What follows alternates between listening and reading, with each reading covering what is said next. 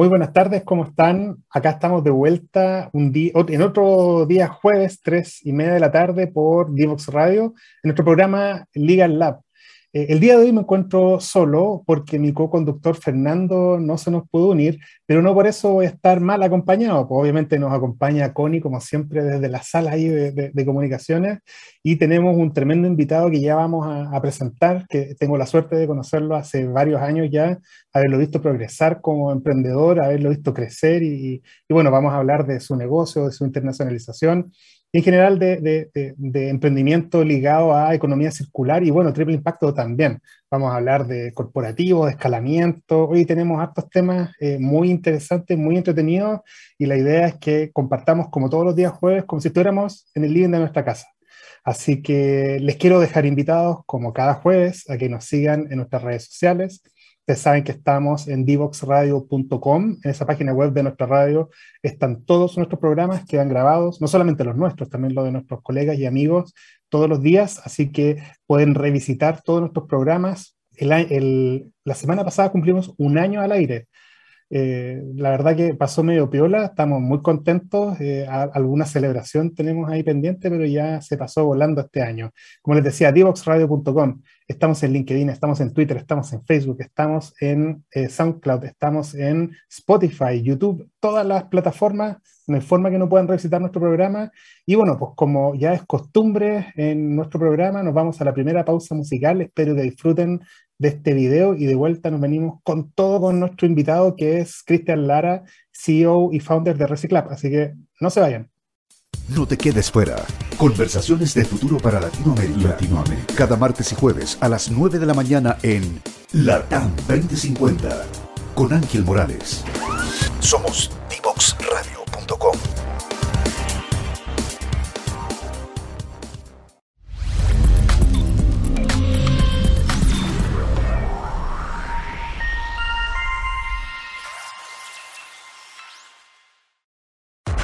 Te invitamos a conocer el destacado rol central de la educación técnica profesional en Chile, sus innovaciones, desarrollos y el importante impacto que genera en las personas y los territorios. Cada jueves, 17 horas, junto a Elizabeth Zapata, solo en divoxradio.com.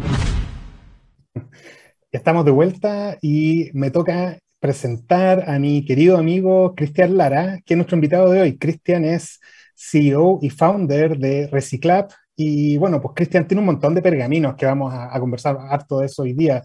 Cristian ha sido declarado emprendedor del año eh, varias veces eh, dentro de los 100 jóvenes líderes de Chile por el Mercurio, dos veces seguía, y no, eh, ¿cómo se llama? Premiado por innovación social, ha estado dando charlas por todo el mundo, Tailandia, me acuerdo que fueron los viajes ahí que, que Chris se fue a lucir hablando sobre emprendimiento, y bueno, pues en, temas de economía circular y triple impacto, como les comentaba yo, tenemos acá un invitado de lujo, así que sin más, les doy la bienvenida. ¿Cómo estáis, Cristian? Bienvenido a Legal Lab. Todo bien, muchas gracias. Estoy muy honrado por la, por la invitación y, agradecido de, estar y compartir este espacio aquí contigo. Oye, Cristian, yo creo que nuestros invitados, la mayoría sabe lo que es Reciclab, pero explícanos tú con tus propias palabras qué es Reciclab, cómo nace y qué hace en el día de hoy. Bueno, Reciclab es una aplicación que permite a las personas reciclar desde la comodidad de su hogar desde, también desde sus puestos de trabajo, sus comunidades, su edificio. Y la idea es que damos acceso y conectamos con distintos recolectores urbanos que están en las calles, llámese el cartonero, la persona que está ahí recolectando sus cajitas en un triciclo, hasta un recolector más de avanzada que tiene un, distinto, un, distinto funcionamiento, viene con, de, un, de un origen distinto y son ellos los que van a tocar, van hasta tu punto y te recolectan lo que necesites que recolectes. Y esta operación, toda es financiada por grandes empresas en el marco de una nueva ley de reciclaje que se viene, que, que va a cambiar la industria para siempre. O sea, debería, eh, según los estudios y las predicciones que se han hecho, debería haber un cambio profundo gracias a esta ley de reciclaje. Y son las marcas y grandes empresas quienes financian nuestra operación. Entonces, eso permite que más de 1.000, 1.500 personas puedan reciclar de manera gratuita mes a mes a través de nuestra aplicación. Tenemos cobertura en, en 20 de las 52 comunas de la región metropolitana y en 8 de las otras 14 regiones que están fuera de Santiago. Entonces, nos preocupamos harto también de no tan solo eh, plasmar nuestra idea acá en Santiago, sino que también llevarla a distintas locaciones, sobre todo en las regiones donde hay menos infraestructura al reciclaje y, las personas sí quieren reciclar, pero les falta eso, les falta la, forma, el, acceso al, sistema del reciclaje. Oye, Cris, y cuéntale a nuestros auditores cómo nace Reciclab, de, dónde viene la idea, porque tú estás en la U cuando nace Reciclab, ¿no?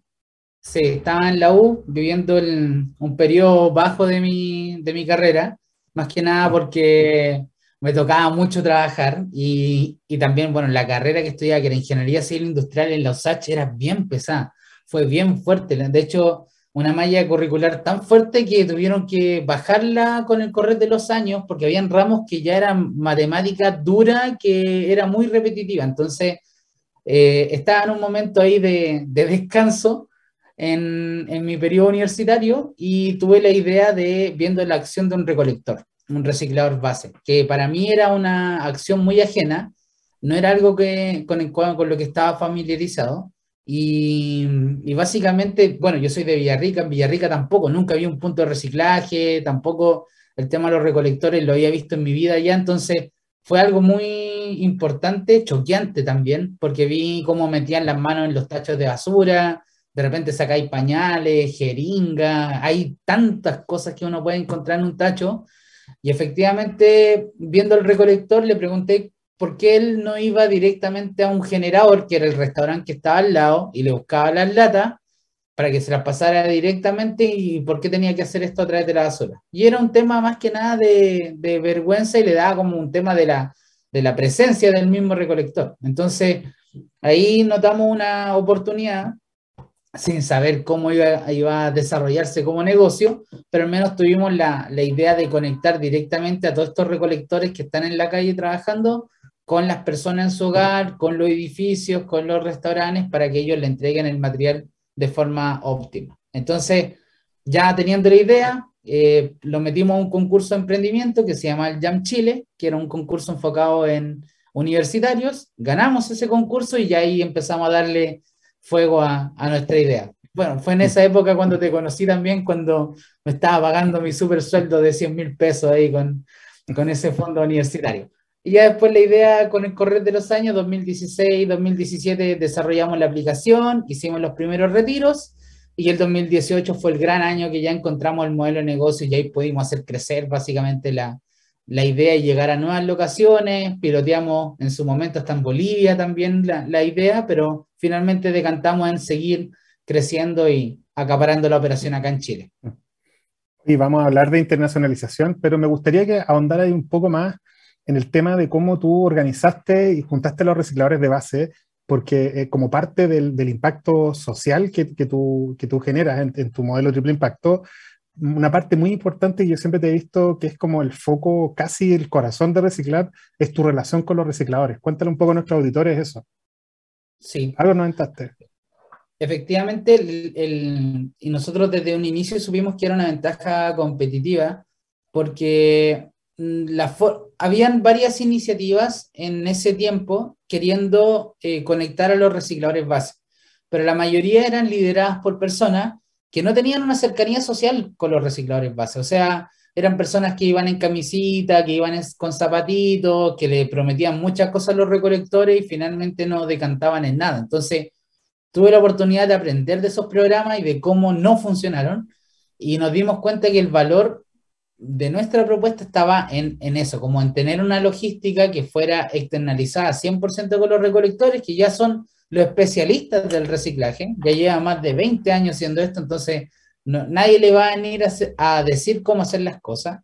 Y, y ahí empezamos a, enrolar, y enrolábamos principalmente peer-to-peer, que es como el concepto más gringado, a patita, como le decíamos nosotros, y nos dedicamos a buscar muchos recicladores por las calles. Entonces, lo ubicábamos en, las mayores fuentes de generación de residuos, ahí sabíamos que íbamos a encontrar a los recolectores. Por ejemplo, Makes, en, en la zona de Makes, ahí en Estación Central, cuando, cuando está cerrando en las tardes, una cantidad de cartón que atrae al menos unos 30, 35 recolectores de distintas locaciones. la, todo lo que son los eventos masivos, marcha, eh, las zonas de restaurantes como Pío Nono, también en las noches, mucha fuente de, de latas y botellas que son como el tesoro para los recolectores. Entonces, estratégicamente íbamos a distintos lugares, en distintos horarios, donde sabíamos que iba a haber una, una, una gran generación de residuos que les gustan mucho los recolectores, y ahí empezamos a, a. Entonces, fue toda una complicación, porque obviamente cuando le decíamos, deme un número de teléfono donde lo pueda llamar, no tenían número de teléfono, deme una ubicación donde pueda ir a, a visitarlo, tampoco tenían un lugar fijo donde se estaban quedando. Entonces, hubo hartas complicaciones para este proceso de enrolamiento, pero lo supimos sacar adelante con harta astucia y con harta inteligencia. O sea, ya sabíamos que sus rutas eran periódicas, entonces si nos encontrábamos con un recolector un miércoles a las 8 de la tarde fuera de Pío Nono, probablemente que el siguiente miércoles, dentro de ese bloque de horario, iba a estar ahí. Entonces, ahí fue la forma en que podíamos resolver esto. Después hicimos alianzas con, con nuestros primeros clientes, principalmente las telco, quienes nos proveían de chips de, de teléfono y recarga ilimitada para poder comunicarnos de mejor manera y ya después cuando lo involucramos en la ruta y en la operación también ya fue otro nivel de, desafío porque ahí había que básicamente darle órdenes de a dónde reciclar y a una hora específica en el cual ellos tenían que reciclar a personas que en 20 años nunca antes habían recibido órdenes. Entonces fue ahí un, un nuevo nivel de desafío, pero que se supo llevar adelante y ya, y ya hasta el día de hoy por lo menos me ha generado ciertas canas. Tengo tres acá que son de un recolector que se llama Don Dante, pero que nada, porque ya cada vez son menos las complicaciones operacionales. Oye, Chris, tú dijiste que tenemos un tremendo incentivo legal que las empresas ahora van a estar obligadas a, manejar de mejor forma sus residuos, que es la ley REP, ¿cierto? La responsabilidad extendida del productor. Cuéntame cómo te hay apalancado de la ley REP para que los corporativos te apoyen. ¿Ha sido difícil, fácil? Eh, ¿Cómo es vender el servicio de, de, mm, un planeta verde, digamos, a los corporativos? La ley REP es, todo un tema porque se viene desde que nosotros participamos en esta primera, en este, en este primer concurso que fue el Jam Chile que les mencioné que habíamos ganado en un principio desde ese momento ya nos nombraron la ley REP, o sea, desde ese momento ya se estaba tramitando, se estaba haciendo el primer escrito, se estaba evaluando cuánta industria iba a impactar, y finalmente la ley REP lo que obliga es a toda aquella empresa que produzca algún tipo de envase o embalaje, llámese envase, porque uno lo que compra las marcas es agua, pero la marca te lo vende a través de una botella. Entonces, ese envase, cuando tú ya consumes el agua que ya necesitabas, ¿Qué pasa con ese envase? ¿Dónde termina?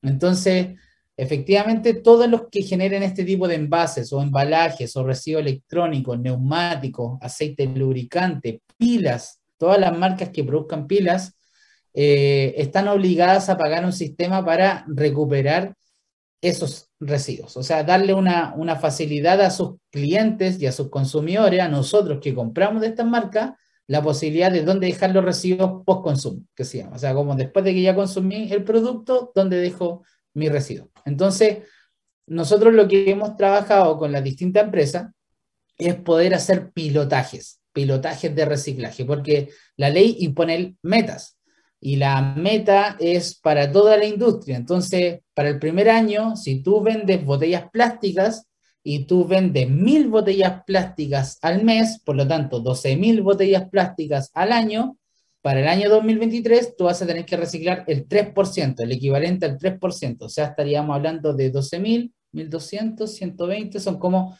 400, 500 botellas lo que tú deberías estar reciclando. Eso por dar un ejemplo en un número. Entonces, esas estimaciones no se pueden lograr si es que tú no estás actuando en, ya en el reciclaje. Entonces, lo que, lo, hace, lo que hacen la empresa es contratar nuestro servicio, pagan los retiros de reciclaje y hacen estimaciones. Por ejemplo, eh, Cachantún, que uno de mis clientes ha pagado 12.000 retiros el año pasado y esos 12.000 retiros permitieron el reciclaje de 23 toneladas de plástico.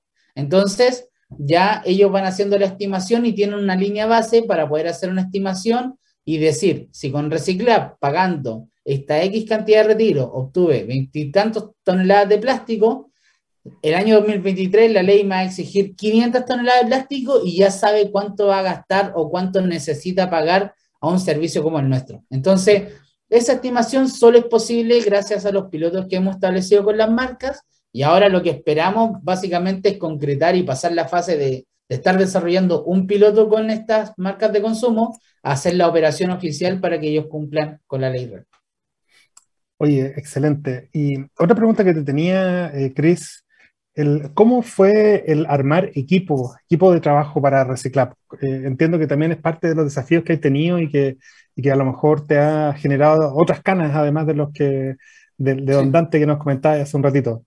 Cuéntale a nuestros auditores, porfa.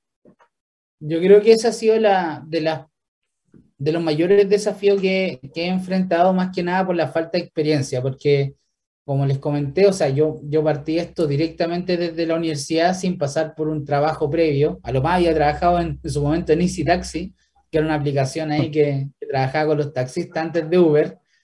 Y, y no tenía la experiencia previa de, de, del ámbito laboral, entonces poco podía aplicar de cómo yo conocía cómo se manejan los equipos, ya que básicamente lo único que tenía de conocimiento era algunos papers que iba leyendo, algunos libros que me tocó leer para, para el manejo y la gestión de equipos. Entonces, hubo mucho aprendizaje a punta de caídas y porrazos. De hecho, también nos agarrábamos harto con mi socio, porque él entendía de que yo tenía una tenía poca experiencia en esto, entonces mis prioridades de pronto estaban muy mal enfocadas porque inocentemente no sabía dónde tenía que apuntar la, la, las prioridades en cierto momento. Entonces, con harta humildad y escuchando harto a mentores y harto a personas que me dejaban hasta con lágrimas ahí en las reuniones, eh, supimos sacar adelante este, este desafío y hoy día tenemos un equipo donde ya bajó la rotación, que era un temazo en su momento que, que teníamos, eh, es un equipo que ya lleva más de dos años trabajando juntos, o sea, en total, como todo el equipo, no hay nadie que tenga menos de dos años, entonces lo cual también para nosotros es, es, bastante bueno porque estamos aplicando mucho el conocimiento que hemos tomado este, este tiempo. Y yo también me, me he dedicado también a, a, capacitarme y reforzarme para estar, al, para estar también a, a la altura de lo que necesita mi equipo. O sea, eh, son muchas personas que confían y deciden tomar esta oportunidad laboral por sobre otra por lo tanto, yo tengo que tratar de hacerles sentir que están en la mejor opción que podrían haber tomado para, para emplearse. O sea, básicamente la mayor parte de tus días estás abocado a tu trabajo, ni siquiera a tu familia o para ti mismo, para tu descanso se lo dedicas y, y por lo tanto el ambiente donde tú estás haciendo tu, tu, desempeño laboral tiene que ser el más óptimo, el mejor posible. Entonces, eh, muchos de, estos desafíos lo hemos tenido que sacar adelante, pero ya este último tiempo hemos aplicado mucho conocimiento y nos hemos preparado bien para tanto mantener feliz el equipo que está ahora, como también eh, seguir creciendo y que eso también no nos, no nos decante en nuevos desafíos o nuevos problemas que se puedan generar. Oye, Cris, ¿y cómo les pegó, cómo les impactó la pandemia? Eh, ¿Tuvo algo que ver? ¿Les bajó, les subió, les generó, no sé, algún tipo de, de, problema en particular? Cuéntanos. La, yo creo que lo que más nos afectó fue el estallido social, incluso por un tema de la, de la presencialidad de trabajo, porque justo nuestra oficina estaba ahí en Monjita, ahí en el cowork de Startup Chile, entonces fue epicentro de, de varias batallas, entonces tuvimos que irnos antes del teletrabajo y después la pandemia lo que hizo fue como eh, maximizar eso, pero en términos de servicio, justo el reciclaje se mantuvo como uno de los servicios esenciales, entonces la operatividad no se vio afectada y las personas, al, al estar los puntos limpios cerrados, hubo una tremenda demanda de nuestro servicio. O sea, los primeros meses de la pandemia, entre marzo y mayo, se agotaron nuestros nuestros retiros de reciclaje disponibles porque muchas de las personas le cerraron los puntos limpios, que era una opción que ya tenían para ir a dejar su residuo, y por lo tanto nos vino bien. O sea, dentro de todo lo malo que implicó lo, que es la, la, pandemia, en nuestro negocio y en nuestro rubro estuvo bastante interesante, hubo un mayor acercamiento de las personas por el reciclaje, ya que al estar en casa todo el tiempo te das cuenta de cuántos residuos estás generando, cuántas bolsas de basura estás secando a la semana, que antes uno cuando iba al trabajo volvía, llegaba y sacaba y no era consciente de eso, ¿sí? sino que había que solamente limpiar. pero ahora como estabas más tiempo en tu hogar, te das cuenta como, wow, es necesario que yo bote tanta basura, es necesario que yo compre tanto delivery al domicilio, porque finalmente las bolsas de, de, de, basura, el mayor contenido eran los envases de Plumavit o de Clamchet que eran del delivery, o la cantidad de empaques que llegaban de Chile Express, Mercado Libre, que eran las cajas, los lo envoltorios. Entonces, había, había veces que mucha de esa basura era mayor a la que tú generas por cocinar, por estar en tu hogar, como entonces las personas al empezar a darse cuenta de eso, empezó a requerir mucho más el servicio de reciclaje, agarró una conciencia y una responsabilidad sobre sus residuos y en ese sentido nosotros nos vimos favorecidos porque nuestro servicio nunca estuvo tan demandado como el año 2020 que fue el, el inicio de la, de la, pandemia. Oye, increíble. Oye, Chris, bueno, eh, tenemos que ir a nuestra segunda pausa musical. Vamos y volvemos, pero vamos a hablar ahora de tu proceso de internacionalización, así que nos vamos para afuera y, estamos muy ansiosos de escuchar tus historias y cómo has internacionalizado tu negocio. Así que a nuestros auditores, auditoras, no se vayan, vamos y volvemos. Descubre las alternativas que ofrece el mundo digital para tu desarrollo profesional. Marketing digital, análisis de datos, ciberseguridad, cloud computing y mucho más. Todos los miércoles a las 17 horas junto a Catalina Becio y sus invitados. Solo por divoxradio.com.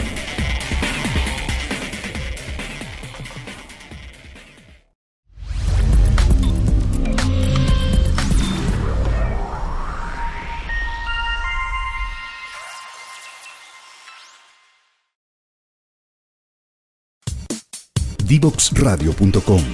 Codiseñando el futuro. estamos de vuelta con Cristian Lara, CEO y founder de Reciclab, después de esta pausa musical tan entretenida que tuvimos. Oye, Chris, antes de que nos cuentes cómo estás hoy día en tu proceso de internacionalización, cuéntale a nuestros auditores, por favor, que aquí la idea es que todos los emprendedores que te están escuchando también tomen nota y, y aprendan de ti. ¿Cuáles fueron tus primeros intentos de internacionalización? ¿Qué desafíos encontraste? ¿Qué aprendiste? ¿Qué no funcionó? Y de ahí cuéntanos qué es lo que está funcionando ahora. Claro. Lo primero fueron unos pilotos que fueron financiados por, eh, por un premio que nos ganamos, bueno, el, Jam Chile. Oye, el Jam Chile fue bastante bueno uno que hace la retrospectiva hacia atrás. Un muy, un muy buen primer paso eh, haber pasado por ahí, por la escuela de, de, la, de la católica. Pero hicimos unos pilotos en Bolivia, funcionaron bien, pero a nivel de mercado, Bolivia, bueno, y eso fue una de las conversaciones que tuvimos en un momento nosotros dos, Pablo, fue que es complicadísimo. O sea, para una empresa de afuera irse a, a operar a Bolivia, desde el impuesto que te cobran de entrada hasta la exigencia del socio boliviano, hasta las ganas del gobierno de estatizar cualquier tipo de empresa, era un mercado muy rudo y muy pequeño, entonces la decisión fue como genial los pilotos que funcionaron porque había una buena una buena recepción, pero en verdad poner el foco en Chile. Y me costó mucho aceptar eso, porque uno siempre tiene la gana de, y la, la parte casi del ego de querer abrir, querer ir a, a nuevos horizontes, nuevas oportunidades, pero la verdad es que todavía no éramos eh, conocidos masivamente acá en Chile, todavía no teníamos un, un, un posicionamiento de mercado importante, entonces no tenía sentido dividir fuerza y, empezar a pensar afuera si es que en Chile en ese entonces, que era el 2017, todavía no, no habíamos dominado alguna parte de la industria del reciclaje y todo lo nuevo que se viene. Entonces, concentramos nuestra fuerza acá, eh, agarramos un modelo que fuera, que lo, lo, pudiésemos aceitar, que se fuera repitiendo, que fuéramos agarrando nuevos clientes. Y cuando ya llegamos al 2021 a un punto de una facturación importante, con clientes importantes y lo más, lo más destacado todo, con clientes que ya vienen de más de uno o dos años trabajando contigo. Entonces, cuando ya hay clientes como Entel, que nos lleva tres años con Reciclab, o Cachantún, que es parte del grupo CCU, que también lleva, va a cumplir cuatro años ahora en julio, es porque hay un modelo que sí le está resolviendo una necesidad al mercado que tú quieres atender. Entonces, cuando ya se empiezan a dar ciertas características, ahí es un buen momento como para dar el, el, análisis de, oye, para hacer el análisis de quizás esto puede pegar en otro lado, quizás esto ya ya sabemos que está respondiendo a una necesidad de la industria acá y quizás tienen la misma necesidad este mismo tipo de empresas en, otro, en otra ubicación. Entonces ahí ya decidimos dar el, el primer pasito y nos decantamos por México como el, como el siguiente mercado donde íbamos a tratar de, de llevar a cabo nuestra iniciativa. Oye, ¿qué desafíos se encontraron en México? Porque me imagino que pasaron de un país de 18 millones de habitantes a un país cuya capital tiene 18 millones de habitantes. De hecho, ahora tiene 33 la actualización, así que... Y, y, México tiene, bueno, en total la cantidad de habitantes de 129 millones. Entonces, nosotros nos decantamos más que nada por dos cosas. La primera es la tramitación de una ley similar a la que tiene Chile, que es una hoja de ruta circular, que, pretende cambiar un poco la, mirada y el estatus actual de la cantidad de, basura y residuos que se generan en México, eso de manera inicial y, lo más cercano a, a, nuestro rubro. Y lo segundo es básicamente también la, la definición de muchas startups chilenas por el fiato cultural que existe entre ambos países. O sea, la última actividad con la que estuvimos en Reciclab en, en, en, México, que fue la semana pasada, participamos de un evento que se llamaba Chilean Way y donde habían puros artistas chilenos que son requete famosos en México, incluso más famosos que acá en Chile. O sea, estaba De Salón, estuvo la Anita Tijoux, estuvo, estuvieron los tres. Eh, entonces estuvo esta Chinoy, que es un porteño que, que acá en Chile se conoce poco y en México pegó muy fuerte. Y ese fiato cultural, esa cercanía cultural que hay entre ambos países, para nosotros es clave. Entonces, la necesidad del reciclaje o las ganas de reciclar, estaba con las personas tenían el mismo problema, o sea, las ganas estaban, pero no estaba la forma, o sea, no hay puntos limpios cerca, no confían en el sistema de reciclaje municipal que finalmente como que te recibe todo separado y lo mezcla todo junto dentro del camión. Entonces, eh, en términos culturales había una cercanía y en términos legales y ambientales se estaba tramitando esta ley. Entonces ahí ya decantamos sí o sí por la opción de México. ¿Y qué están haciendo ahora? ¿Están pilotando? ¿Están... Cuéntanos un poquito. Obvio. El, lo primero, y nosotros hemos hecho dos viajes de, de una duración de un mes aproximado. El tercer viaje está pactado para septiembre y aquí como gran noticia, bueno, yo decidí ya con mi pareja, nos vamos a ir a vivir desde diciembre en, a Ciudad de México. Y para también colocar un, un, poquitito de más esfuerzo y mayor compromiso con el nuevo mercado. Así que ahí dejando todo ordenadito acá. Pero el objetivo del primer, el primer viaje fue primero un, un objetivo muy, de mucha indagación, de mucha investigación, entrevisté a cuánto emprendedor chileno que hay allá. Bueno, la Caro Arce de YouPlanner, que fue una presentación que pudimos gestionar contigo. Los chicos de Políglota, el, Josema, que, que, también estuvo harto tiempo allá, Comunidad Feliz también. Y fuimos más que nada eh, en este modo de investigación para saber todos los alcances que han tenido desde las anécdotas buenas y malas de, con este nuevo mercado. Y mucho aprendizaje, o sea, mucho aprendizaje. Me di la libertad y de, habiéndoles dicho previamente de, que iba a grabar las sesiones, por lo tanto después el traspaso me dejó un gran aprendizaje, gran conocimiento, sobre todo el, término, en términos cultural, laboral, por parte de los mexicanos, muy distinto a Chile. Tienen mucho la cultura del sí, sí, sí, démosle, que a mí también me dijeron como una gran marca, me encanta, hagámoslo, pero de ahí a que llegue la factura, uno, dos años pueden pasar fácilmente. Entonces, me dieron muchos insights súper importantes, más que nada con el fin de ahorrar tiempo, de ahorrar tiempo y de ahorrarme malos ratos. Eh, entonces, la mayoría coincidía en que uno de los socios debe irse a vivir a Ciudad de México sí o sí, o a México para, para tener control sobre la, la gestión de los equipos, eh, cómo adelantarse a ciertos problemas que podría generar, lo hermoso que es el servicio de impuesto interno en Chile comparado al SAT que es en, México, lo hermoso que es FONASA en Chile comparado al, al, Servicio de Salud en México. Entonces, eh, mucho insight, mucho aprendizaje y mucho conocimiento me, me, traspasaron. Nos dedicamos solo a hacer entrevistas a los emprendedores chilenos, a emprendedores mexicanos y el primer, bueno, el primer viaje, este primer viaje que hicimos el año pasado, también lo dedicamos mucho a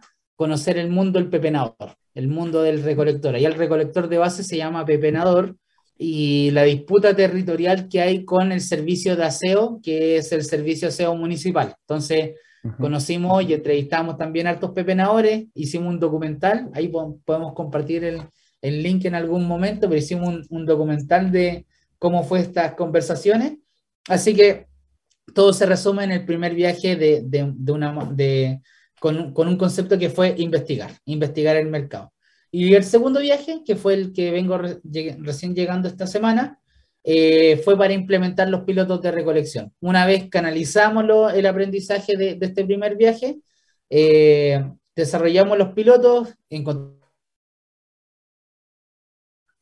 eh, pueda efectivamente funcionar en, en, en México y iniciamos los pilotos en Ciudad de México, en seis colonias, que están la Roma, Roma Norte, Roma, eh, Roma Sur, Condesa, eh, y etcétera, otras colonias, y fuera de México, en Querétaro y en Puebla, que son dos locaciones que están en bastante crecimiento y son bastante modernas. Entonces, por ahí nos vamos a centrar en estos pilotos, esperando que haya una buena recepción de las personas. Hay un tema de seguridad que es muy distinto a Chile. Acá cuando un recolector pasa por tu casa, la señora que lo recibe es como, ay, mijito, qué bueno que vino a recolectarme, le tengo aquí un, un, regalito. Hay mucha confianza en nuestra sociedad. En cambio, en México no, no cualquier persona puede entrar a tocar. Entonces hay un ítem de seguridad súper importante que tenemos que validar con estos pilotos. Y ya pasen los seis meses de prueba que hemos definido, vamos a darle duro la gestión comercial, que es buscar marcas que finalmente se comprometan con esta operación para eh, así mejorar toda la gestión que estamos haciendo y poder darle una solución de cara a sus consumidores y clientes finales. ¿Y, ¿Y, tienes alguna marca que te esté apoyando en la internacionalización en México o lo están haciendo con, recursos propios o con algún tipo de, modelo propio? Recursos propios, hasta el año pasado recibimos una inyección de Corfo para el, el, uh -huh. el Fondo de Consolida y Expande, que Corfo desde el principio nos ha acompañado eh, en todo nuestro crecimiento de la empresa. Y ya este año es netamente con recursos propios. El año pasado tuvimos un buen año, crecimos por cuatro en todos nuestros indicadores, desde la facturación hasta la cantidad de usuarios.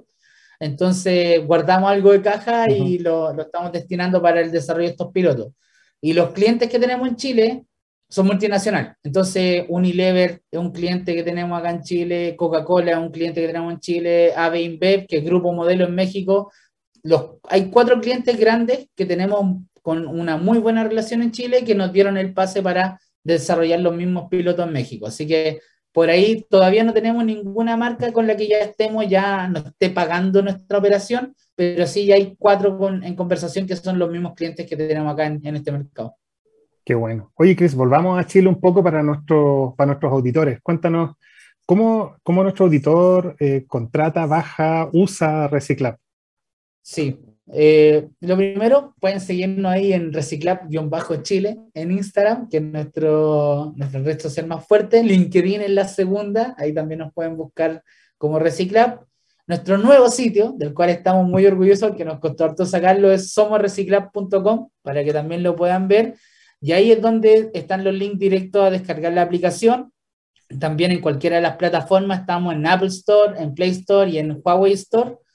Eh, y todo lo que es cobertura, porque se va actualizando todas las semanas, la mayoría de las veces se van agregando comunas, pero de pronto hay comunas que dejamos de reciclar porque el servicio municipal ya está súper implementado y ahí las personas ya tienen una solución y contra eso es mejor enfocar los esfuerzos en, en zonas donde todavía el reciclaje no es tan fácil. Entonces, la cobertura, los tipos de residuos que estamos recibiendo, que también se van actualizando, eh, todo eso está colgado o en nuestras redes sociales para que nos sigan ahí en reciclab-chile o en, también en eh, somosreciclab.com.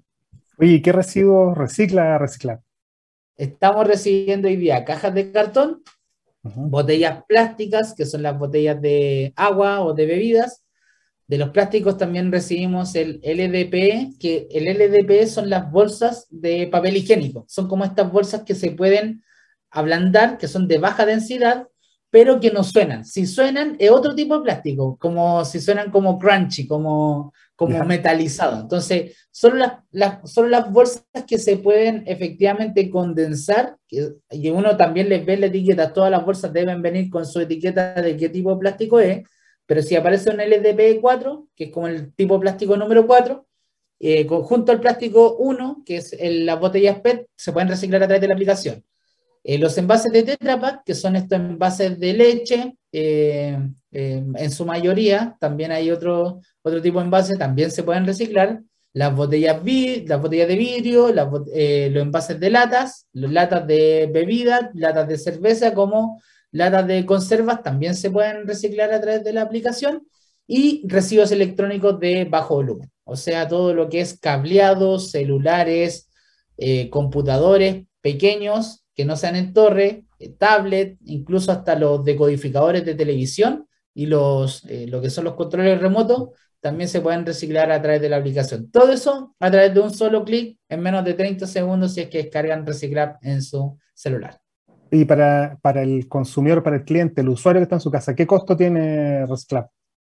El usuario, para el usuario es gratis. Es gratis, porque todos los retiros que estamos haciendo a través de la aplicación son financiados por nuestros grandes sponsors, a los cuales les mando un gran abrazo, que sería Cachantún, Yanza, Entel, Natura, y bueno, ahora se sumó Cerveza Corona. Así que a ellos, a nuestros grandes partners, que bueno, lo están haciendo por la obligación de la ley, pero también porque por una responsabilidad eh, con sus consumidores, son, eh, son ellos los que financian finalmente los retiros enfocados en el hogar.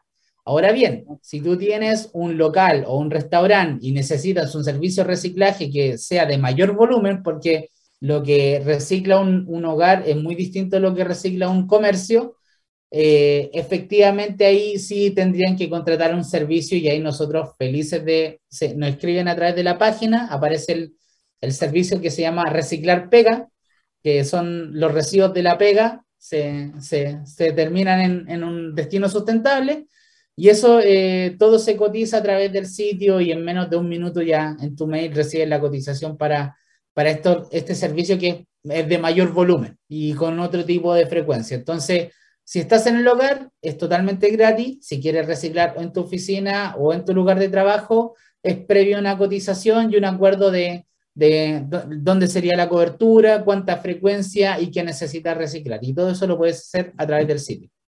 Y te hemos visto también haciendo algunos pilotos con otro tipo de residuos, como por ejemplo, bueno, impresoras, vimos un, programa bien choro hace algunos años atrás con HP, si no me equivoco, y también refrigeradores con Fundación Chile, con nuestros amigos de la Fundación. Cuéntanos ahí de qué se trató esas experiencias.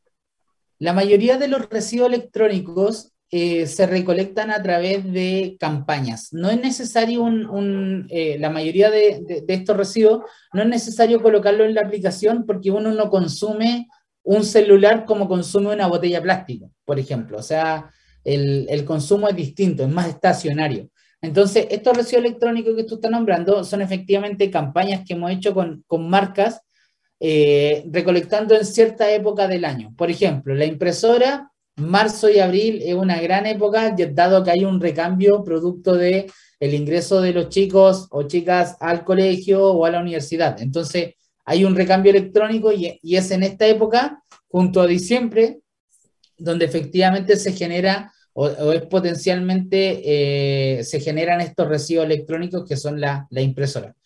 Y lo que hacemos con las marcas es determinar una fecha específica a través de un canal específico, o sea, inscríbanse en reciclab.com eh, slash HP y estamos recolectando todas las impresoras directamente en el domicilio y tú te inscribes a través de nuestra plataforma y no a través de la aplicación para estas campañas en, particular. Y lo que nos ha caracterizado siempre es darle una circularidad a los productos. O sea, efectivamente, cuando recolectamos impresora, para nosotros era un problema el plástico ABS, que es un plástico que viene en todas las coberturas de los televisores o de la impresora, que es para darle soporte y proteger los componentes internos. Entonces, ese plástico es tan duro que después una, las plantas de reciclaje no lo reciben. Y de hecho no estaban cobrando por recibirlo. Y llegó, mientras estábamos en un cowork de Startup Chile, un otro emprendimiento que son muy amigos de nosotros, que son los chicos de Cactus, y me dijeron, oye, nosotros podemos peletizar este plástico y lo podemos transformar en eh, filamento para una impresora 3D. Y, y, justo en esa conversación se sumó una amiga que tenía una fundación y me dijo, ese plástico a mí me sirve porque yo hago prótesis para una fundación eh, de niños y no todos los beneficiarios tienen el acceso puta, para pagar 2 millones de pesos por una prótesis y esa prótesis la necesito hacer del plástico más duro que exista porque tiene que aguantarme al menos 40, 50 años. Y ahí le dimos la vuelta, nos juntamos los tres emprendimientos y le creamos a HP una de las campañas más bellas que han hecho en su historia. Si vino hasta el VP de Latinoamérica a felicitarnos acá a Chile por lo que habíamos hecho, eh, dado que le dimos una vuelta circular a toda la campaña, que era recolectar impresoras, y todo lo hicimos colaborativamente, porque nos dimos cuenta que si nos uníamos los tres emprendimientos, íbamos a generar mayor valor al cliente y iba a ser una campaña que después se iba a traducir ya en, en nuevas activaciones. Así que, no, esas, campañas han sido súper exitosas en, en, términos, en todos los términos posibles, o sea, en todas las perspectivas, desde lo financiero hasta lo comunicacional y el impacto social que va asociado. Y ahora últimamente lo que hicimos fue la campaña de los refrigeradores, que eso lo hicimos con Soymac y Fundación Chile, porque nos dimos cuenta que los refrigeradores tienen HCFC, que son los componentes que están prohibidos desde hace harto tiempo, que eran los que estaban en los spray, y, y, estos se estaban contaminando cuando las personas dejan el refrigerador afuera esperando que alguien se lo lleve, se libera este gas, producto de, del, del abandono, y empieza a contaminar el aire. Entonces, lo que hicimos fue una campaña para eh, el recambio de estos refrigeradores y Sodimac te daba un 40% de descuento en un refrigerador nuevo si es que tú querías ahí eh, hacer el recambio pertinente. Si es que no, lo podías reciclar igual a través de nuestra plataforma. Entonces, lo mismo, la misma modalidad, se eligió un canal que en este caso en la campaña se llamaba Reciclaje, las personas se inscribían por ese canal y nosotros con Reciclab hacíamos toda la logística desde Antofagasta hasta Puerto Montt incluyendo toda la región metropolitana, para estar recolectando refrigeradores y que ese gas refrigerante pueda ser contenido y almacenado en una planta de reciclaje y no termine dañando nuestra capa de ozono. Bacán. Oye, Chris, se nos acabó el tiempo, pero te quería hacer la última pregunta. En 30 segundos, los próximos desafíos de Reciclar y de Cristian Lara. Los próximos desafíos, bueno, lo primero es fortalecer nuestro crecimiento en México, eh, fortalecer la operación en Chile y el levantamiento de capital que tenemos ahí pendiente desde hace un buen tiempo. Espero que los inversionistas que estén viendo este programa se mojen un poquitito el potito y le inviertan un poco más en sustentabilidad y en, y en, en emprendimiento relacionado al, al, al climatech, que nosotros le llamamos, porque ha costado, y no, no, no tan solo nos ha costado a nosotros, es algo que hemos detectado que eh, le pasa al rubro y es porque nuestra industria no está tan avanzada, no somos como las fintech que el área de finanzas viene invirtiendo desde hace miles de años, o sea, desde que, desde que nacieron que, que ya tienen posibilidades de, de tener startups. Entonces, todas las startups que están naciendo desde el lado ambiental le ha costado eh, este fuego que necesita del, del venture capital, así que la invitación es a los inversionistas ahí a, a mojarse un poquito más el potito y, y, tener ahí la, su lista de, de, inversión con, con el lado más sustentable y más lado más ambiental de las startups. Oye, Cristian, muchas gracias por acompañarnos el día de hoy, en esta tarde en Legal Lab. Y ha sido tremendo tenerte acá y conocer de tu experiencia. Y bueno, pues ya se nos acabó, como les comentaba, el tiempo. Vamos a nuestra última pausa musical y volvemos para cerrar el programa. Así que, Cristian, muchas gracias que esté muy bien, un abrazo gigante. Espero que te tengamos pronto nuevo con más novedades acá en Leal Lab. Muchas gracias, Palito, por la invitación. Muy agradecido. Si quieres descubrir el valor de las ciencias de la computación en el desarrollo de los niños y jóvenes, no te puedes perder. Día Cero. Día Cero. Todos los jueves a las 18 horas, junto a Belén Bernstein y sus invitados. Día Cero.